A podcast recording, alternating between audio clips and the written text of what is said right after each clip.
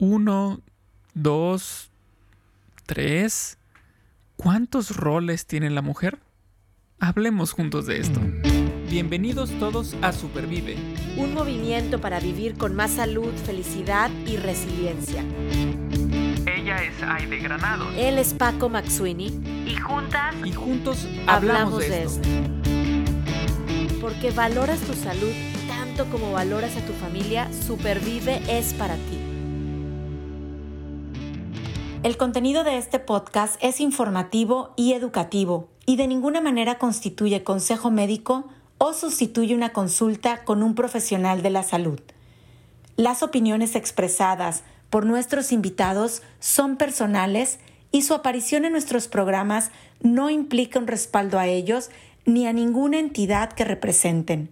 Los puntos de vista de nuestros invitados no reflejan necesariamente el punto de vista de Rosa es Rojo y de Supervive. El día de hoy vamos a hablar de la mujer y vamos a hablar de la mujer en diferentes aspectos porque vamos a platicar sobre los diferentes roles, eh, los infinitos roles de la mujer.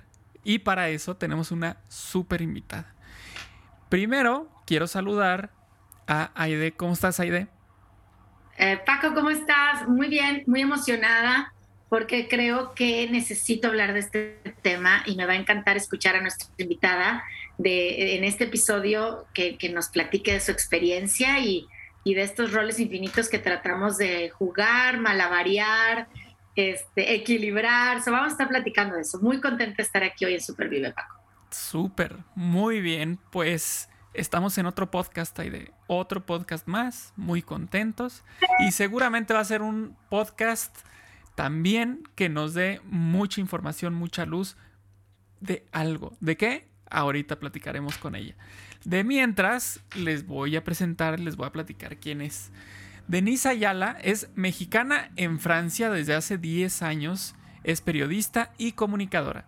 Ha trabajado en México en medios como Milenio, El Heraldo de México y Televisa. También se ha desempeñado como periodista y comunicadora en otros países como España y Senegal. Hoy es corresponsal de México en Francia para Canal 10.1, El Poder de tu Imagen.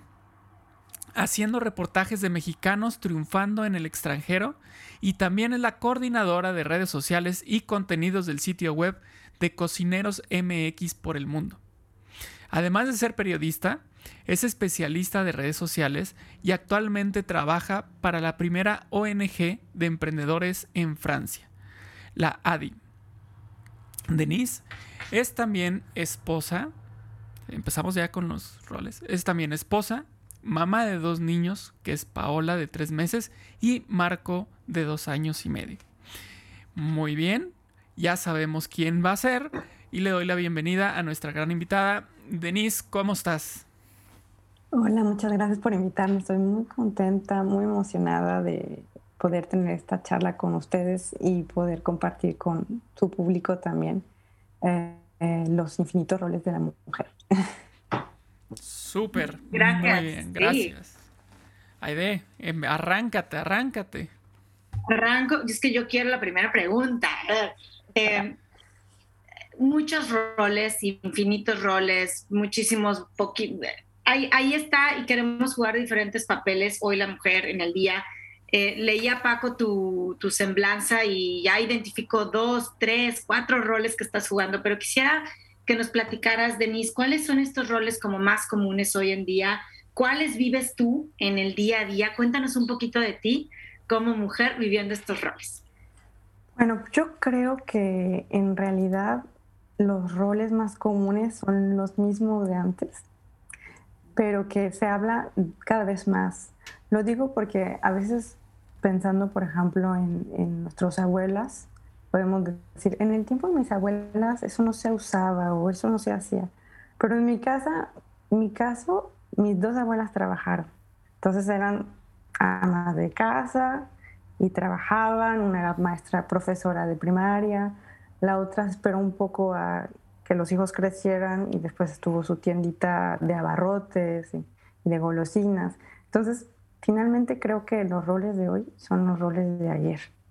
pero que empezamos a hablar más abiertamente de estos roles que tenemos las mujeres. Y también creo que estos roles evolucionan con respecto al país donde vivimos, que evolucionan con respecto a nuestra situación económica, lo que estamos viviendo, lo que nos interesa o hasta nuestra pareja. Eh, si decidimos tener una pareja, por supuesto. Pero entonces creo que los infinitos roles de la mujer nos acompañan por los ciclos de los ciclos. Muy bien. Y, bueno, pues, no, sí, sí, ah, perdón, adelante. Sino que la segunda parte de la pregunta, pues era el eh, cuáles eran los roles que se desempeñando.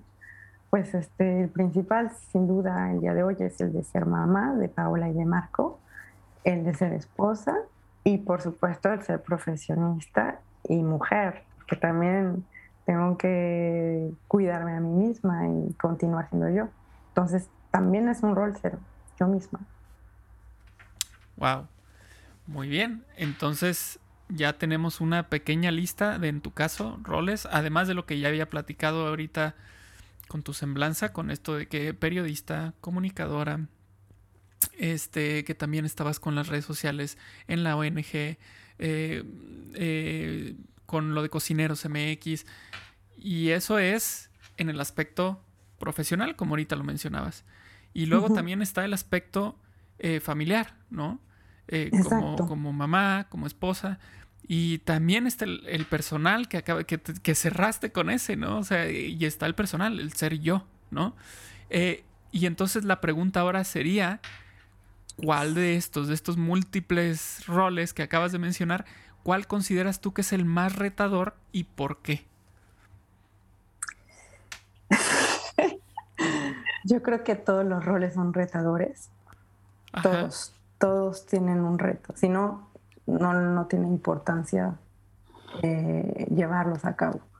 ¿no? Si en el caso de ser mamá, pues el reto, que es el más duro para mí de todos, pues es el educar a dos personitas diferentes que el día de hoy necesitan de ti, pero que aprenden también de manera diferente porque son diferentes. Y a una, a sus tres meses yo veo una diferencia enorme entre mis hijos y que aprendo entonces a ser una madre diferente para cada uno de mis hijos. Eh, ese es un reto, ¿no? Saber hasta qué punto, ahora como son pequeños, pues sí, hay que estar siempre con ellos, pero el reto va a ser hasta dónde puedo ir como madre, eh, hasta dónde voy sin, sin, invadir su independencia o, sus decisiones, o hasta dónde puedo ir para protegerlos. Eh, en el caso del trabajo, pues es yo tengo ya seis años en, la ONG, entonces mi reto es eh, evolucionar, eh, es proponer nuevas eh, opciones en las redes sociales para que no se aburran, para estar al día, para poder continuar ah, teniendo la atención de la gente, para el canal o para Cocineros MX, pues encontrar la solución para tener este, las mejores entrevistas, inspirar a más personas, eh, echarles la mano también a los cocineros o a los emprendedores que están trabajando, ¿no? Eh, y como esposa también es súper duro poder encontrar el equilibrio entre los hijos en edad temprana y, los, y la pareja, ¿no? Porque es bien fácil dejar a la pareja de lado diciendo eh, los niños necesitan de mí, pero en realidad los niños necesitan de nosotros. Entonces es este un estilo y afloje de ver en cuando es la pareja y cuando somos juntos con los niños y cuando soy yo. Es, creo que eso es muy, muy duro realmente encontrar este equilibrio con, con la pareja, pero se puede, se puede. Y, este, y pues la otra, pues es con uno mismo, ¿no? Decir, este, ya estoy muy cansada, ahora sí ya tengo que parar tantito y echarme un cafecito, irme a comerme los taquitos que me gustan o lo que tenga que hacer, pero también eh, es importante saber decir, no, ya, dos horas solita, conmigo misma, ¿no? Tu espacio, tu espacio para ser tú, ¿no? Lo que decías. tu espacio para, ti para dormir si quieres, pero el espacio para, lo que se necesite. Que muchas veces en estos, en estos tiempos justo lo, así como que lo más complicado de conseguir es tiempo, ¿no? Es, es, tremendo, pero, o sea, es duro, pero es, es, muy difícil tener tiempo para nosotros, ¿no? Sí, sí, es muy difícil. Depende de tantas cosas, el transporte, la familia, el trabajo, los amigos también, ¿no? Eh, pero finalmente me doy cuenta que a veces ese tiempo para los amigos o hasta para los hijos, en realidad también es tiempo para nosotros, porque nos descubrimos a, nosotros mismos y, también hay periodos de nuestra vida que son eso, periodos, o sea, va a pasar y vale la pena quizá esta inversión de tiempo para estar más tranquilos después. Me, me encanta estás mezclando unos mensajes del tema de psicología positiva bien importantes. El tema de que todo es temporal, ¿no? Estos periodos, incluso la intensidad con que vivo ciertos roles, como tú dices, ahorita como mamá, pues a lo mejor requiere más de mi tiempo, más grandecitos, yo ya puedo estar sentada aquí con mi hija afuera porque sé que está haciendo algo más mientras yo puedo estar trabajando, porque esto es también parte de mi trabajo. Entonces, em, yo creo que pensarlo de esta manera nos trae un refuerzo en nuestro pensamiento positivo eh, y, por, por ende en el optimismo con el que vivimos estos diferentes roles. Otra cosa que quiero rescatar, eh, Deni, al escucharte, es dos palabras que has estado repitiendo. Una es evolución y la otra que va de la mano es como flexibilidad para adaptarnos. Eh, y creo que van de la mano porque finalmente, ¿quién, quién evoluciona? ¿no? ¿Quién, ¿Quién sale adelante? Pues el que se puede adaptar, no necesariamente el más fuerte, sino que el que tiene esa capacidad, los que tenemos la capacidad de irnos adaptando a, esas etapas diferentes en nuestra vida. Y yo quiero sumar a, esa, a esas circunstancias. Periodista, comunicóloga, mamá, esposa, mujer y ONG voluntaria, etcétera. Y además no vives en tu país de origen. ¿Estoy en lo cierto? Exacto, sí. No sé si tengas familia o no tengas familia donde estás. No, entonces tú súmale, hay una variable más de que pues eh, eh, la red de apoyo a lo mejor es un poco más compleja o retadora. Se encuentra el apoyo, ¿verdad? Pero ahí está, es una cosa más a la ecuación. Y es algo que te me olvidó decir, pero que de lo que quería hablar, es este el hecho de construir su propia tribu aquí donde estamos.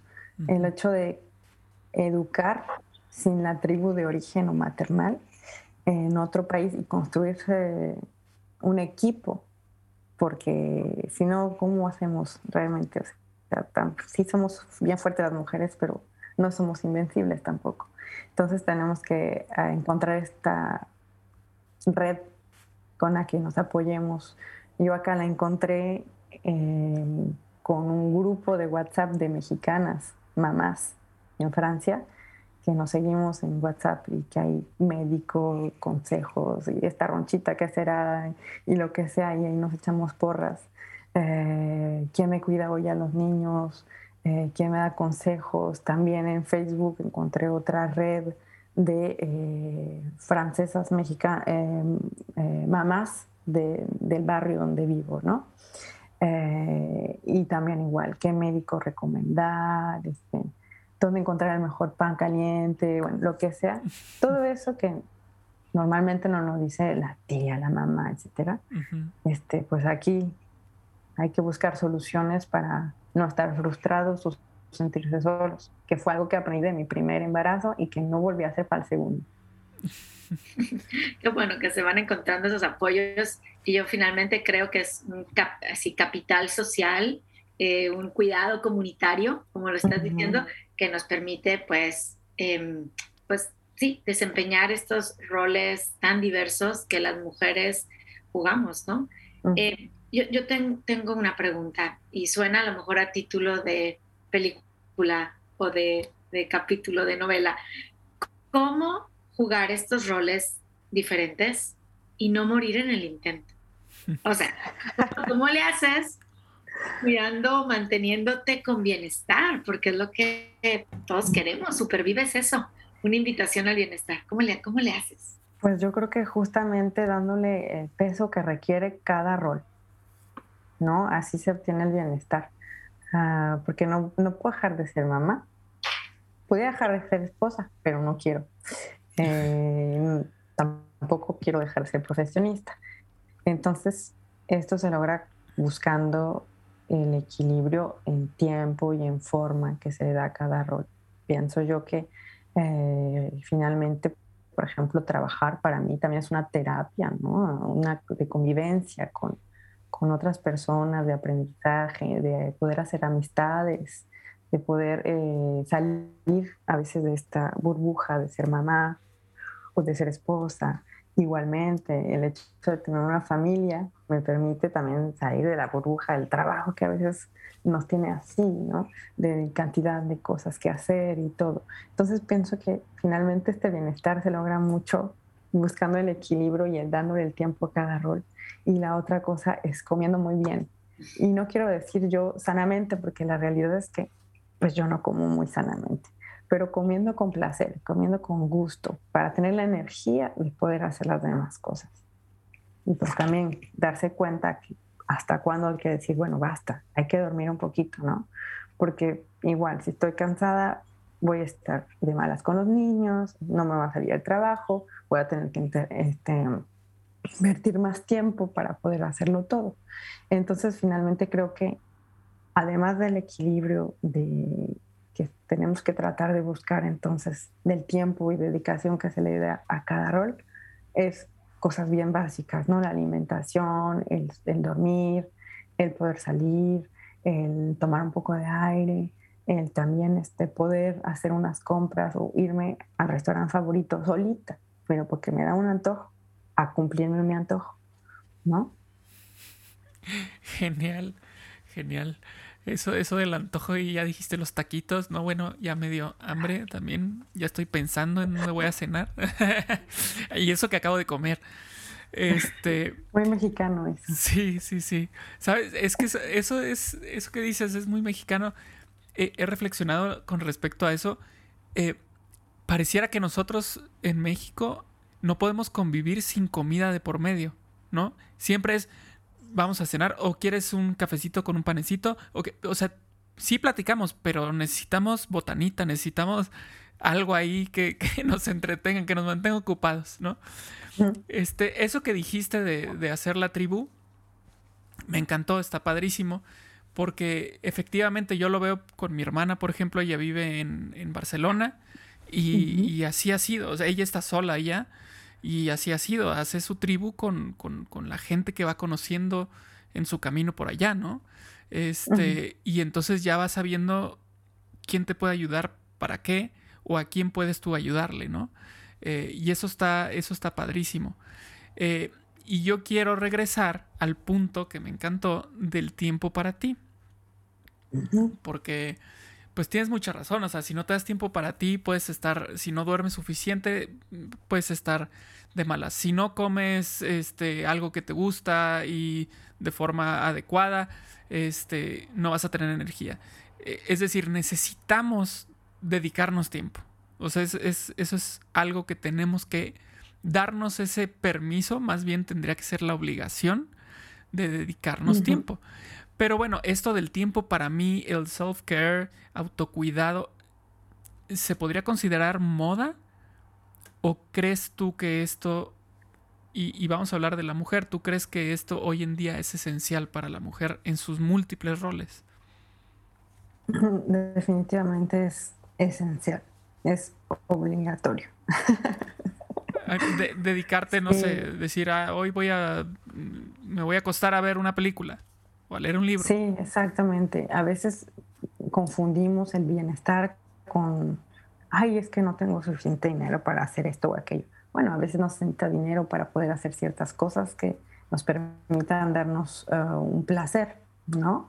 Eh, como simplemente, a mí me encanta pararme a ver, a comprar un heladito por ahí y ya sentarme en el parque y ya listo me siento bien ver a la gente sonreír o, enojada, me invento historias yo de la gente que pasa también. Eh, hay cosas también muy simples como que se hacen en pareja, ¿no? Porque también otra cosa muy importante es que también si hago todos estos roles también es porque tengo un buen equipo para poder hacer esto, ¿no? Es porque mi pareja también es muy presente. Eh, hay mujeres que pues podrían hacerlo solas y no logran, pero tengo la fortuna de, entonces de tener una pareja, Fred, que me, permite entonces eh, el sábado que se quede con los niños y yo me voy a hacer mis entrevistas. Eh, también es gracias a su apoyo que puedo encontrar esta, estas, estos infinitos roles y un equilibrio. Y, y por ejemplo, en, en, esto este, que platicamos del autocuidado y demás, viene a mi mente eh, este tiempo que, que, todavía se vive en lugares con, con, lo de la pandemia y el quedarse en casa, por ejemplo, cuando, cuando fue este momento en el que no salíamos.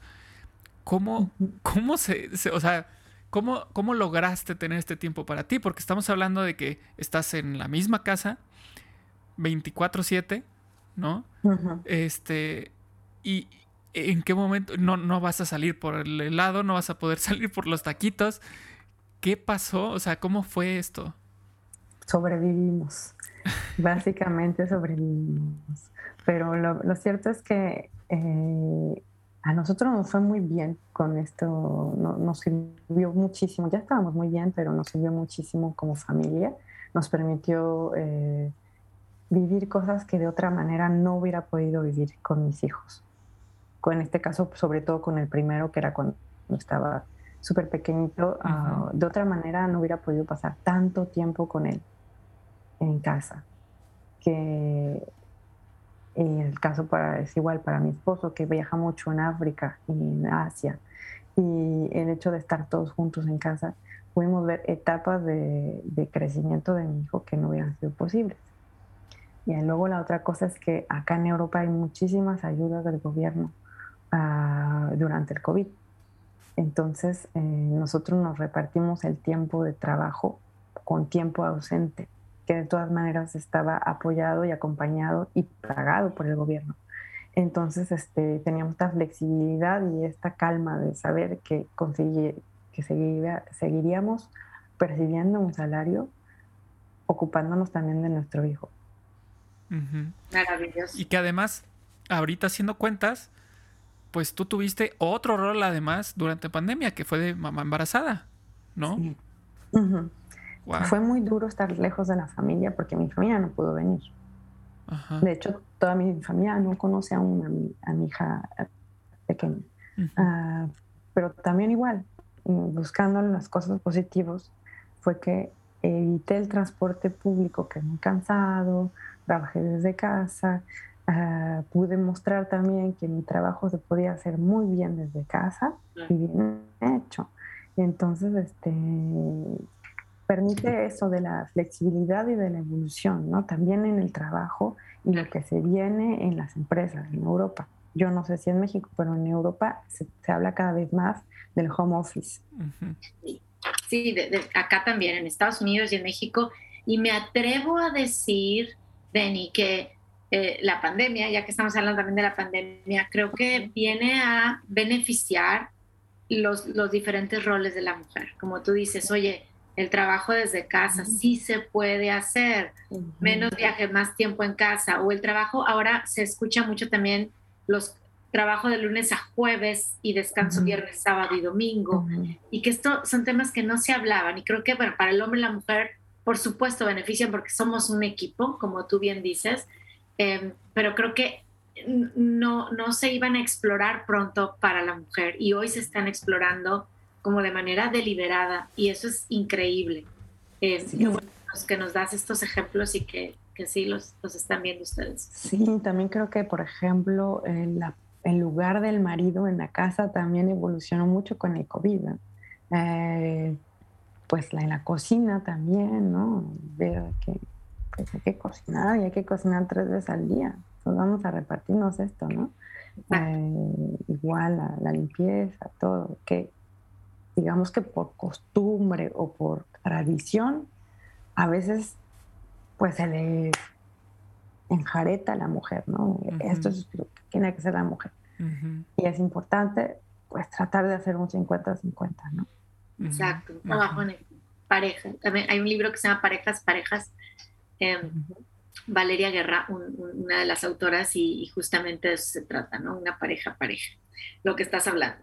Yo, yo tengo una pregunta eh, que tiene que ver también con la raíz cultural. Estamos hablando ahorita de la tradición, típicamente, etcétera, pero es un tema mucho más orientado al sacrificio, ¿no? Eh, entendido como, o sea, como mujer, a veces decimos, no, pues me quito el bocado de la boca y se lo voy a dar a mi hijo, ¿no?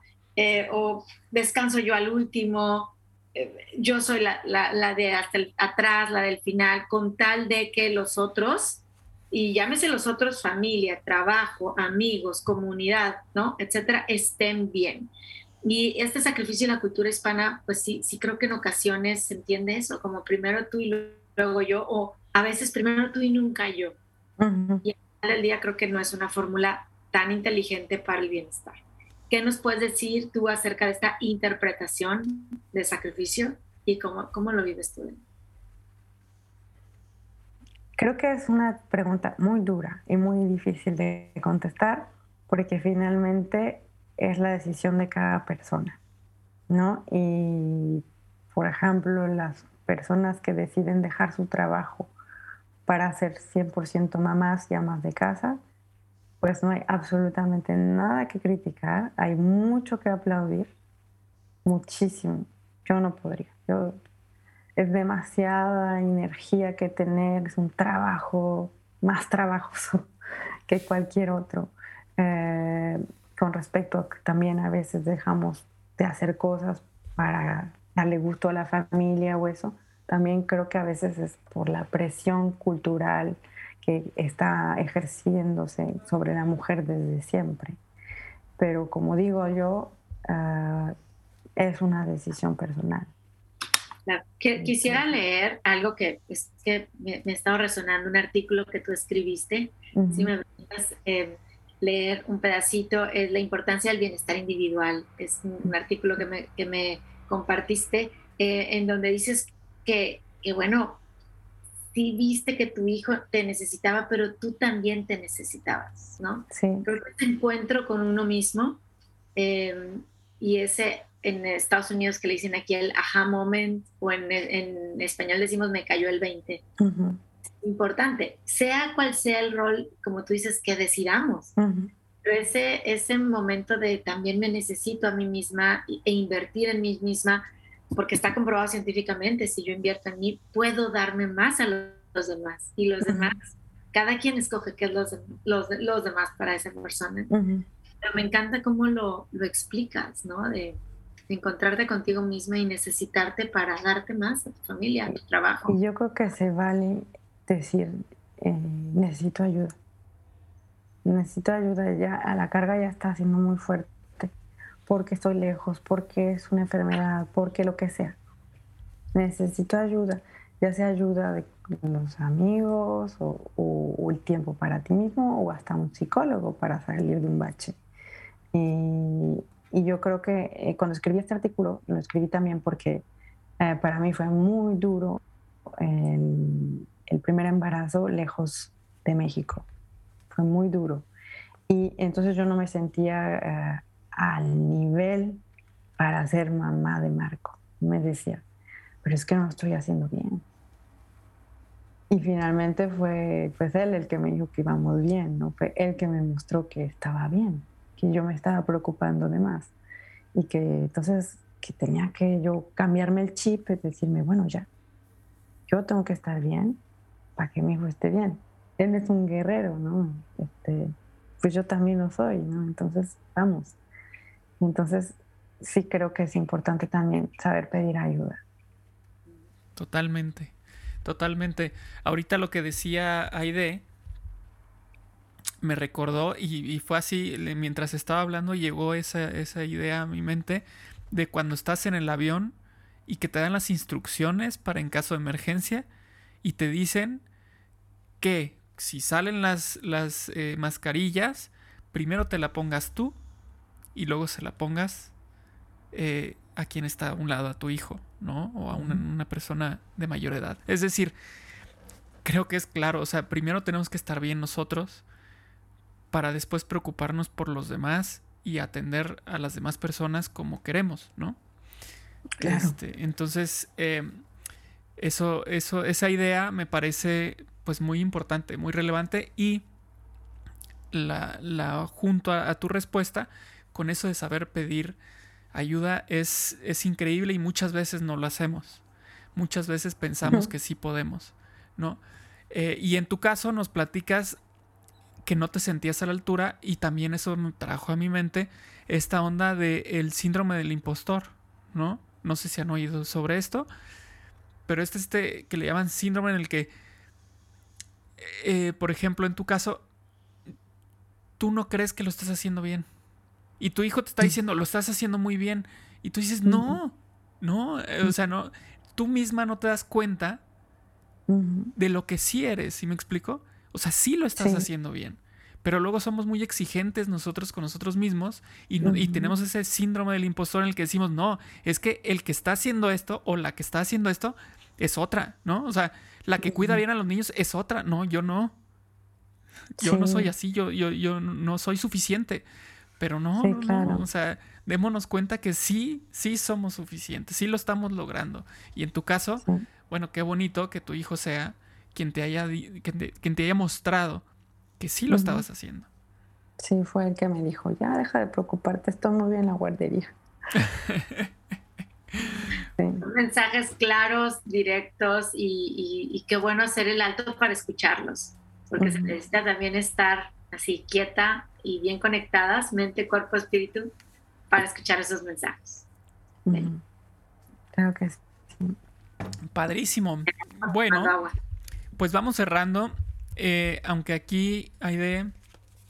Creo que surge otro tema que ahorita estaba, estaba platicando, Denny, con esto. Y, ya lo habíamos platicado ahí de, para, para abordarlo. Pero creo que está padre esto de la migración hace poco estuve platicando con unos amigos que están en Vancouver, ellos también estuvieron en Tampico, y platicamos sobre eso, sobre la cuestión de la migración, y platicamos con otra persona que, es chileno, que está en Vancouver también, este, una, una amiga que está, eh, que, que, se fue a vivir a California, es, también de Tampico, y ahorita está en Mérida, es decir, ha habido movimientos de migración de, a distintos lugares, ¿no? Y esta esta labor que, nos estás platicando, Denny, de ser mamá, por ejemplo. Mm, ser mamá por primera vez y fuera de tu país y sin familia. Este, bueno, pues es todo un tema, ¿no? Y cómo educo a mis hijos.